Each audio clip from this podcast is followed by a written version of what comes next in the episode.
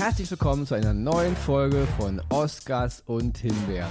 Wie sagt Frau Dittrich immer in ihrem Podcast? Euer NTV-Lieblingspodcast. Also Sag ich doch der auch hier. immer. Hier, der das sagst hier. du auch immer, ja. Ja, Stimmt, aber wer ist denn ja auch immer so Lieblings... Frau Dittrich ihrer oder und ich würde unserer, oder? Und der unserer, ja, natürlich. Also euer. Von den Euer. Hörern und Zuhörern Unser. natürlich. Ne? Ja, also hier ist Ronny Rüsch, wie man na, sich schon gedacht hat. Und auf der anderen Seite hier da diese, diese, dieses Winkekätzchen da, Grinsekätzchen. Wie heißen diese Kassen? Winkelkätzchen, ja. Chinesische, japanische. Genau, ich. chinesische, japanische, chinesische, glaube ich. Äh, Winkelkätzchen. Ja, hello Exemax. Hello, äh, ich grüße. war doch wieder eine ich Info winke. und Ja, äh, bevor wir heute. Genau, ich, ich wollte es ja kurz sagen, vielleicht ist das ja heute sogar unsere letzte Folge, weil wir rudern ja mit großem, großem Stil auf die Oscarverleihung zu. Und sollte es bei den Oscarverleihungen nicht dazu kommen, wie wir es hier vorausgesagt haben, wird die Academy eingestampft und wir übernehmen das ab nächster Woche. Also stellt euch eventuell darauf Wa- ein, dass Warum wir ist es dann die letzte, die letzte Folge heute? Ja, weil wir dann, dann ja ab nächste Woche äh, äh, ähm, aus LA senden und dann aber mit neuem Namen und viel größer und noch größer, als Ach es so, du sowieso meinst, schon du, ist also und so weiter. ist nicht- Ja, du ja. meinst also, wir, wir updaten sozusagen Genau, diesen genau. Podcast. Okay. Ich dachte gerade, hä, warum sollen wir denn auf, uns auflösen, wenn sich die Academy auflösen muss? Also nein, nein. Da hat einer das Memo nicht gelesen. Ja, also mal kurz bevor es mal ein paar Worte zur Oscarverleihung muss sein, aber nochmal kurz Grüße raus an Fabian, der hat uns eine E-Mail geschrieben und er fand die Idee ganz cool und ich muss ehrlich sagen, wir finden die auch ganz interessant. Wenn wir wissen, was wir nächste Woche schon äh, in der Pipeline haben für die nächste Folge, dann hat er uns angeraten, vielleicht mal zu sagen, wir gucken in dieser Woche den und den Film oder die und die Serie, sodass die Hörer oder Hörerinnen das auch gucken können und dann demzufolge unserer Ausführung besser folgen können, wenn man den Film und die Serie eben auch gesehen hat, ja. Das können wir nicht immer machen, weil, also lieber Fabian, erstmal nochmal liebe Grüße raus, ja, coole Idee, Von wie gesagt. Auch, genau. Ja, aber wir wissen manchmal natürlich in der Folge noch gar nicht, was wir nächste Woche besprechen. Deswegen kann man das nicht immer machen. Aber wie es der Zufall so will, diese Woche weiß ich schon, was ich nächste Woche besprechen werde. Und deswegen haue ich das mal jetzt raus. Ja, und zwar werde ich diese Woche auf jeden Fall die Serie Hello Tomorrow. Das ist eine Science-Fiction-Dramaserie auf Apple TV Plus mit Billy Goodwhoop. Zehn Folgen sind insgesamt geplant und ich glaube, fünf oder sechs müssten draußen sein. Die werde ich auf jeden Fall die Woche gucken. Und den Film The Banshees of Inisherin, das ist ein Film von Martin McDonagh, in der Hauptrolle Colin Farrell und Brandon Gleeson. Der ist auch für die Oscars nominiert ähm, und der wird am 15. März bei Disney Plus veröffentlicht, also ein Tag oder zwei Tage, glaube ich, bevor unser nächster Podcast rauskommt. Und auch den werde ich mir angucken. Also das sind die beiden Dinge, die ich auf jeden Fall nächste Woche besprechen werde. Tendenziell würde ich sagen, sind es, sind es zwei Oscars. Ob es nur hin wäre, wird das eine kann ich nicht sagen, aber das sind die beiden Projekte. Und ich glaube, Axel, du weißt noch gar nicht, was du nächste Woche besprichst, nicht? Ich schaue gerade eine Serie, Alaska Diaries, die auf äh, Disney unter der Rubrik Star läuft. Da sind nächste Woche dann vier Folgen, wenn ich richtig rechne, dann äh, draußen. Wenn es so bleibt, wie es ist, werde ich die nächste Woche auch präsentieren. Dann wird es eher ein Oscar werden, aber da bin ich noch vorsichtig mit meiner Aussage. Okay, ja, also, da habt ihr ja schon mal ein paar Ideen. Also wer, Genau. wer, diese, wer diese Dienste auch abonniert, der kann da halt mal einen Blick reinschmeißen. Nicht?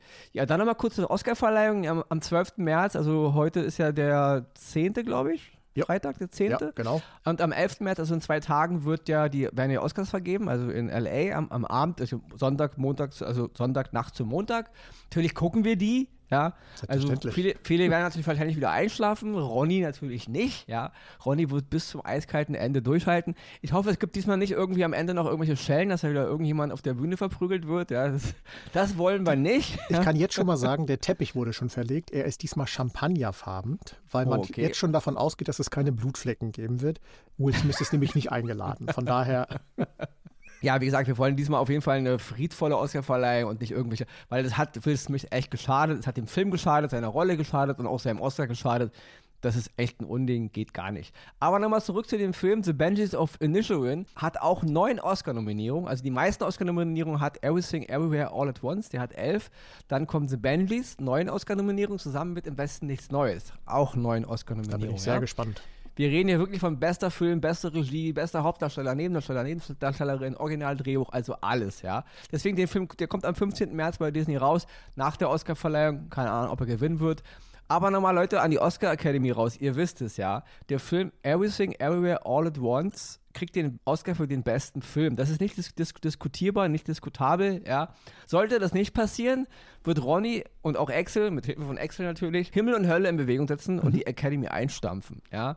Ich bin ein Fan von all den anderen Filmen auch, abgesehen natürlich von Avatar, The Way of Water. Das geht überhaupt davon, nicht. Ja. Der Film hat da nichts zu suchen. Das ist für mich einer der dümmsten, unsinnigsten Filme der letzten Jahre, ja, und kommt mir wieder nicht mehr mit Special Effects und weil man auf den Navi die Wasserperlen die Wangen runterlaufen sieht, das ist mir scheißegal, wie geil das aussieht. Der Film ist hohl. Die Geschichte ist hohl und er hat mich einfach zu Tode gelangweilt, was der Film da sucht. Leute, bitte, Politik, ich weiß. Aber ansonsten haben alle anderen Filme, Regisseure, Regisseurinnen, alle Produzentinnen, Produzenten das verdient. Aber Everything, Everywhere, All at Once kriegt den Oscar für besten Film. Ende, Leute. Sonst hat sich mit der Akademie erledigt, Leute. Das ist vorbei. Dann, ja, ich komme nach L.A. gefahren, ich bringe meine ganzen Homies mit, ja, und dann wird da, und Homie-Innen natürlich auch, ja. Die auch, selbstverständlich. Und dann wird da, wird, wird, wird, wird, wird das beendet, Leute. Das ist nicht diskutierbar, ja. Also, ich habe nur noch mal so viel dazu. Ich habe mein Learjet auch schon mit der Nase Richtung L.A. geparkt, für alle Fälle. Okay, also, ich bin super. bereit. Alles klar. Also, Everything, Everywhere, All at Once wird in zwei Tagen den Oscar für den besten Film gewinnen. Punkt. Punkt. So, ja, da würde ich sagen, Jingle rein und dann starten wir unsere heutige Folge. Oh, jetzt müssen wir Gas geben. Ei, ei, ei.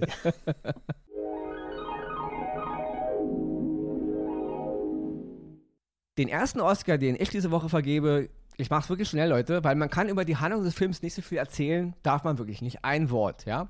Der Film heißt Sharper, ist zu sehen bei Apple TV Plus, ist ein Psycho-Thriller, ja, so ein bisschen Film Noir-Style. In den Hauptrollen Justin Smith, einer meiner absoluten coolsten Typen aus der Serie The Get Down auf Netflix. Guckt ihr euch an, leider eingestellt, aber super geiler Scheiß von Buzz Lerman, auch nominiert, ja, diese Woche hier, diese Woche, diese Tage bei der Oscarverleihung. The Get Down, eine Serie auf Netflix mit Justin Smith. Guckt euch, guckt da mal rein. Julian Moore ist, spielt noch mit, Sebastian Stan, Brianna Middleton und John Lithgow. Das sind so die, der Hauptcast des Films.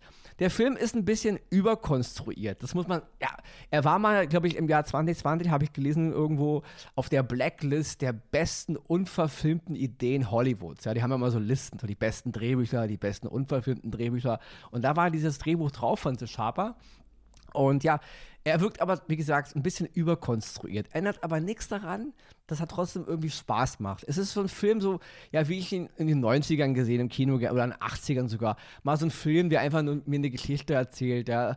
Es geht grob, Leute, es geht um Trickbetrüger. Ja, aber mehr will ich nicht erzählen, weil äh, man darf nichts über den Film eigentlich wissen, sonst funktioniert er nicht. Ja. Keine Trailer gucken, keine K Kritik vorher lesen, wenn man den Film nicht gesehen hat. Ja. Sharper auf Apple TV Plus, ein verschachteltes Trickbetrüger-Universum mit tollen Darstellern. Wie gesagt, Kritik ist, ist ein bisschen überkonstruiert. Da gebe ich auch wirklich recht. Es hätte hier und da ein bisschen weniger, wäre mehr gewesen. Ändert aber nichts daran. Ich hatte zwei Stunden echt Spaß in ein verschachteltes Universum mit interessanten Charakteren und mit einer interessanten Geschichte, die am Ende nicht ganz überall sauber funktioniert. Ändert aber nichts daran auf Apple TV Plus, Sharper, mein erster Oscar, schmeißt mal einen Blick rein und das war schnell. Bitte, rüber an Excel. Alter, das ist Rekord. Ronny, ich bin, warte, ich muss mich kurz schütteln. Huh. Mein Oscar muss ich genauso schnell sein? Weiß ich gar nicht. Ja, auf jeden Fall. Okay. Wir brauchen Zeit für die Himbeere am Ende. Aber das Gute ist, der Oscar äh, macht es quasi selber schnell. Worum geht's? Massive Talent. Eine Actionkomödie von Tom Gormican mit und über Nicolas Cage. Als ich den Trailer damals im Kino gesehen habe, habe ich gedacht, oh je, Nicolas Cage, da holst du wieder irgendwas aus der Versenkung. Ach, was soll das nur werden? Ich wurde positiv überrascht. Der Film ist wirklich humorvoll. Action, ja, kann man ein bisschen machen. Nicolas Cage spielt sich selber und spielt im Grunde das, was ihm gerade so im wirklichen Leben widerfährt. Karriere läuft nicht mehr, er kriegt keine richtigen Angebote mehr, er hängt sich zwar rein und ist immer noch der Meinung, dieser eine große Schauspieler zu sein und erinnert sich noch an Filme, die er damals gemacht hat und versucht das irgendwie mit sich äh, ähm, in seinem Leben zu vereinbaren und drumherum sagen sie ihn aber alle, Nick, lass es bringt nichts mehr. Die Frau hat sich getrennt, die Tochter will nicht mehr mit ihm reden und sein Manager, naja, er verdient noch ein bisschen Geld mit ihm, aber mehr auch nicht. Was dabei immer noch passiert, sein altes Ego, sein junges und erfolgreiches Ego, taucht immer wieder neben ihm auf und tritt ihm so ein bisschen in den Arsch in der ganzen Sache. Und das ist wirklich, was diese ganze Geschichte sehr humorvoll macht, weil Niklas Cage spielt da wirklich alle Passagen, die er von den jüngsten bis zu den ältesten Filmen alle mal durchgemacht hat, nochmal wunderbar in einer tollen Rolle, die wirklich herzergreifend, aber auch sehr humorvoll ist. Neben ihm Pedro Pascal, ein Regisseur, der eben nochmal haben will und ihm nochmal diesen letzten, ah, Mensch, mit Nicolas Cage einen Film machen, das wäre doch geil. Dahin geht die Geschichte. Seine Ex-Frau, gespielt von Sharon Horgan, seine Tochter Lily Sheen, die, also gespielt von Lily Sheen, die ihn immer noch wieder versuchen, so einen Klaps auf den Hinterkopf zu geben, toll gemacht. Und in einer kleinen Nebenrolle Neil Patrick Harris, der seinen Manager spielt. Ist nur eine Randnotiz, aber äh, zumindest, dass ihr es mal gehört habt. Der ganze Film ist wirklich sehr humorvoll, bildlich toll dargestellt. Es spielt viel auf Mallorca. Warum, weshalb, wieso, müsst ihr natürlich gucken. Und im Gegensatz, ich dachte, es wird, eine, es wird eine krasse Himbeere, ist es wirklich ein sehr unterhaltsamer Film gewesen, den, wie sage ich immer, man am Sonntagabend bei einer Tüte Popcorn mit irgendeinem Getränk dabei wunderbar gucken kann, ohne das Gehirn groß anzustrengen. Es ist eine sehr flache, aber eine sehr unterhaltsame Geschichte.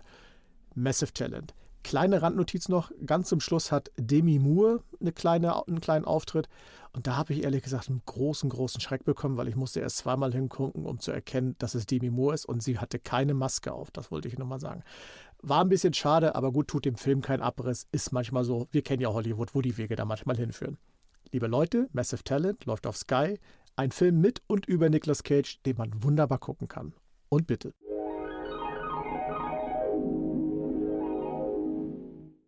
Ja, dann springe ich gleich zu meinem zweiten Oscar und das ist die Serie Luden. Die ist auf Prime Video zu sehen.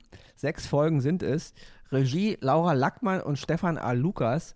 Und die Serie Luden handelt so Anfang der 80er in Hamburg, in St. Pauli, so Reeperbahn, dieses Rotlichtmilieu. Und sie basiert auf echten Charakteren, aber sie basiert nur drauf, ja. Also es geht um diesen, ähm, ja, so ein Zuhälter, der damals wohl da ein bisschen Furore gemacht hat, der wurde irgendwie Lamborghini Klaus genannt oder der schöne Klaus und der hatte so eine Bande gegründet, die nannte sich irgendwie die Nutella-Bande, ja. Aber wie gesagt, Leute, sie, es basiert nur darauf, ja. Darauf wird auch am Anfang wieder mal hingewiesen, man hat sich wieder ein bisschen Freireiten rausgenommen. Die Serie ist, ähm, wie soll man sagen, ziemlich dicht. Also man sieht jetzt keine großen Aufnahmen von Hamburg, also, also jetzt keine großen Special Effects, wie sah Hamburg aus in Anfang der 80er. Man ist immer direkt nur im, im Kiez, ja, also direkt in den Locations, direkt auf den Leuten. Hat da wegen teilweise was bisschen Kammerspielmäßiges, aber deswegen ist man auch ziemlich drin, ja. Also das Setting ist sehr cool gemacht. Hat mich st äh, stellenweise ein bisschen erinnert an der Goldene Handschuh von Fatih Akinen, der handelt ja auch damals von diesem Frauenserienmörder Fritz Honka in, so in, den, in den 70s in Hamburg, auch in St. Pauli. Natürlich hat, der, hat die Serie jetzt nicht diese Brutalität oder diesen, ja, teilweise schon extrem Voyeurismus an Gewalt, ja. Ich mag den Film in Goldener Handschuh, in Anführungsstrichen, mag ihn. Ähm, es ist ein schlimmer Film, aber ich fand ihn sehr authentisch, sehr hart und hat mich echt, ähm, ja, ja, wirklich getroffen, ja diesen äh, Grad der, der Brutalität hat die Serie nicht, muss sie auch nicht, aber so vom Setting her ist es so ein bisschen, damit man ein bisschen eine Ahnung hat, wie das aussieht, ja. Ähm, tolle Darsteller auf jeden Fall, also ganz vorneweg äh, Aaron Hilmer, der spielt diesen Klaus, ja. Wie gesagt, ich maß mir jetzt nicht an, inwiefern das toll authentisch sein soll, ob das jetzt so krass da war. Ich finde die Serie ist stellenweise ein bisschen romantisiert, also da fehlt mir so ein bisschen, ja, die Härte dahinter, weil wir reden ja wirklich von Männern, die Frauen aufs brutalste äh, ausbeuten und da finde ich, manchmal ist es ein bisschen zu, ja, eben zu romantisch dargestellt. Ändert aber nichts daran, dass es trotzdem eine interessante Geschichte ist. Ja, sie fesselt, sie, die Charaktere sind toll. Hier noch ganz groß zu erwähnen ist Jeanette Hein, auch eine ganz, ganz, ganz, ganz tolle deutsche Schauspielerin. Die spielt hier die Prostituierte Jutta. Und Henning Flüslow muss ich noch erwähnen. Er spielt Andy. Das ist so der Kumpel von äh, Klaus. So eine Art, der so Boxer werden möchte und auch eine ganz, ganz tolle Performance, die er da abliefert. Überhaupt das ganze Cast, bis in den kleinsten Nebenrollen, ganz, ganz toll besetzt. Ähm, super Soundtrack, super Schnitt, super, wie schon sagte, super Ausstattung, ja. So ein bisschen dieses Milieu, so ein Kiezmilieu Anfang der 80er in Hamburg, diese ganze äh, Rotlichtszene wird echt toll dargestellt. Es gibt bessere Serien und Filme, das ist eine andere Geschichte, weil die hat so wirklich so ein bisschen so, ja, so Ende 70er, Anfang 80er, so ein bisschen mir zu viel Flair. Ändert aber nichts daran, dass es sechs tolle Folgen sind, toll geschrieben, tolle Regie, sehr faszinierend mit Schrägstrich bisschen zu viel Romantik, ja, aber ganz, ganz toll gemacht. Eine Sache muss ich noch sagen, die hat mich echt, äh, hat mir wehgetan und die beschäftigt mich heute noch, die wird mich auch noch für ewig beschäftigen. Ist mir nicht so bewusst gewesen, aber da gibt es so Szenen, in denen junge Frauen auf, von den Zuhältern auf Bohrinseln geschickt wurden. Da, da, schickt man eine junge Frau, keine Ahnung, 19, 20 Jahre alt, als Prostituierte für einen Monat auf eine Bohrinsel mit 200 Arbeitern. Man kann sich ja vorstellen, was, was da ja. abgegangen ist. Das, das kriege ich nicht mehr aus dem Kopf, ja. Das ist also ein, ein Aspekt dieser Serie. Und ich bin da echt schockiert immer noch. Das war mir nicht so bewusst und ich, ich möchte auch gar nicht, ich, wenn ich darüber nachdenke, kriege ich eine Krise, dass sowas überhaupt machbar ist, ja.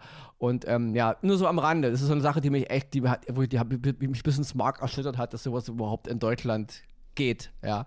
Und ich möchte nicht wissen, was da heute so abgeht. Auf jeden Fall, die Serie Luden, sechs Folgen auf Prime Video, auf jeden Fall ein Blick wert. Ähm, interessantes Milieu, interessante Geschichte. Wie gesagt, ein bisschen zu romantisiert und mir fehlt ein bisschen der, der, der Hart, der, der, ja, der Verantwortung und der, der Grad der Härte der Realität dahinter. Nicht? Ändert aber nichts daran, auf jeden Fall ein Blick wert. Luden, Prime Video, sechs Folgen. Und jetzt geht's ab zur Himbeere. Und da sage ich nur, tschu-tschu. Es geht nämlich um einen Zug, um den Bullet Train. Bitte? Warte, ich wollte noch einen kurz, bevor es um oh. den Bullet Train geht, ja, genau. Bullet Train ist diese Woche unsere Himbeere, ja, auf Sky mit Brad Pitt. Ich wollte noch ein kurzes Update zur letzten Woche geben zu Der Schwarm. Ah, ja, richtig. Die eine der Himbeeren von letzte Woche. Ist jetzt ein Oscar ähm, es, sind ja jetzt, es sind ja jetzt alle acht Folgen online, also die letzten zwei Folgen fehlten ja noch. Und Leute, es wird noch schlechter, ah. ja. Also ich mach's wirklich ganz kurz. Ich äh, teile Frank Schätzings, ich bin man kann darüber streiten, ob man Frank Schätzing für einen tollen Autor hält, aber die Geschichte, die er in seinem Roman Der Schwarm gegeben hat, die Größe, die, die, die, diese Dimension seiner Geschichte wird in der Serie null erfasst. Und am Ende wird im Grunde alles, was da an, an großen Charakteren überhaupt zu finden war und an, an Diskrepanzen auf, auf wirklich auf Soap-Niveau zusammengeschrumpft. Und die letzten beiden Folgen, es ist so ein, ein Mauerblödsinn null Dynamik, null, also es ist nicht im Ansatz die, die, die, diese Größe des Romans, die, diese Bedrohung aus den Weltmeeren für die Menschheit, für den ganzen Erdball. Es ist nichts zu spüren und am Ende macht es nur Puff. Also nochmal, der Schwarm, acht Folgen, absolute Himbeere, wirklich, ab, wirklich. Ich bin echt maßlos enttäuscht, dass Leute Verantwortliche dafür Gelder kriegen, um so einen, einen Mumpes zu machen. Ja, okay, aber jetzt ab zur Himbeere diese Woche. Du hm. darfst loslegen. Guck mal. Bullet Train. Und gestern, jetzt bitte. Gestern war in Deutschland nationaler Warntag vor dem Schwarm und auch vor dem Film hätte man gewarnt werden sollen. So, tun wir dafür hier an dieser Stelle. ja, Bullet Train. Ein Film mal wieder mit Brad Pitt. Wurde auch wieder groß angekündigt und auch wieder diverse Premieren. Ich muss sagen, als ich am Anfang so die ersten ja, so 10, 15 Minuten geguckt habe, habe ich erstmal gedacht, oh, wer weiß, das könnte sogar ein Film werden, wo Ronny und ich vielleicht sogar ein bisschen wieder in den Clinch gehen. Weil wir haben so am Anfang so ein paar Dialoge, was so im Zug abgegangen ist, gut gefallen. Ich habe gelacht und das war keine große Unterhaltung, aber ich fand das humorvoll und das war so ein Humor, wo ich sage, ah, das könnte man am Sonntagabend auch wunderbar gebrauchen. Aber umso länger das dann dauert und umso mehr Charaktere da eingespielt werden und umso mehr die Geschichte aufgelöst werden, warum diese Charaktere alles in dem Zug sind, umso bescheuerter wird dieser ganze Film. Weil es ist am Ende nur noch ein sinnloses Rumgemetzel, Rumgeballere, Rumgefechtere, hast nicht gesehen, ohne wirklich mit Sinn und Verstand. Und die, die Geschichte wirkt am Ende sogar noch künstlich in die Länge gezogen, um da irgendwie noch auf 120 Minuten zu kommen. Das hat mich tierisch gelangweilt. Und der, der größte, ich sag mal, wie sagt man, äh, die Kirsche auf der schlechten Torte, Achtung, Spoiler, dass am Ende dann noch ein Charakter auftaucht, ich sag's ruhig, Sandra Bullock, die dann eigentlich mit dem ganzen Film so gut wie gar nichts zu tun hatte, aber in den letzten zwei Minuten oder wie viel das war, noch irgend so, eine, so einen kleinen Auftritt bekommen, wo du sagst, was soll der ganze Quatsch?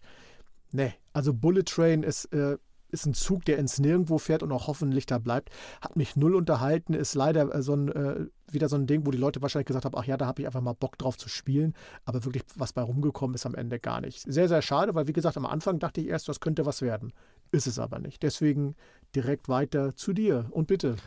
Ja, also Bullet Train auf Sky, US-Action-Komödie. Ich fand den Film von der ersten Minute an blöd, ganz ehrlich. Ich mag immer Filme nicht, die mir so mit aller Macht dieses, diese Quentin Tarantino-Stimmung aufdrücken wollen, ja. Das wirkt so konstruiert und so albern. Ich kann so eine Filme auch ehrlich gesagt nicht mehr sehen. Wenn man sowas macht, ja, also diese ganz, auch diese Guy Ritchie-Filme eine Zeit lang, wenn man sowas macht, dann muss man schon echt großes Talent haben, gerade was, was das Drehbuch betrifft und auch die Dialoge und so, ja. Man muss wissen, es ist eine Filmadaption des japanischen Romans also der heißt auch, wurde auch unter, bei uns unter Bullet Train veröffentlicht von Kotaro Isaka von 2010, war in Japan Bestseller, hat im Rest der Welt keinen so groß interessiert und dann durch viele Umwege sind dann irgendwie die Rechte wieder mal in Hollywood gelandet und bla bla bla. Hat man aus, aus japanischen Charakteren wieder ähm, amerikanische Charaktere gemacht. Der Film hat auch ein bisschen Whitewashing-Vorwürfe bekommen, weil da, ja, weil man eben nicht Japaner besetzt hätte. Aber der Autor selber ist wohl mit der Verfilmung zufrieden. Keine Ahnung, wie weit er da jetzt finanziell mit drin hängt. Ich weiß nicht, oder ob er das wirklich geil findet. Er ist der Meinung, seine Charaktere sind, sind auch ethisch nicht formbar. Bin ich auch der Meinung. Ich bin auch mal kein Freund davon, immer diese ganzen äh, harten Grenzen aufzulegen. Aber abgesehen davon, dass der Roman bestimmt ganz toll ist, ich habe ihn nicht gelesen und dass viele mit der Umsetzung nicht, zu, nicht äh, zufrieden sind aufgrund von Whitewashing, ich beurteile wirklich nur den Film. Und da muss ich wirklich sagen, der Film ist einfach langweilig, ja, also nur dumme Sprüche und brutale Action und Profikiller, die Menschen abschlachten und dabei lustig sein wollen. Das, ich weiß nicht, äh, Tarantino hatte immer ein Gespür dafür, dass seine Gewalt manchmal auch comichaft war, aber sie war nie voyeuristisch. Sie war immer Teil der Geschichte. Und diese Filme hier ist einfach nur Blödsinn. Und ich muss wirklich sagen, es, ist, es kommt nicht von ungefähr, ja. Der Regisseur David Leach ist verantwortlich für Filme wie Fast and the Furious, Hobbs and Shaw, ja. Da weiß ich Bescheid, ja. Das ist genauso ein absoluter höhentoter Mumpitz, ja.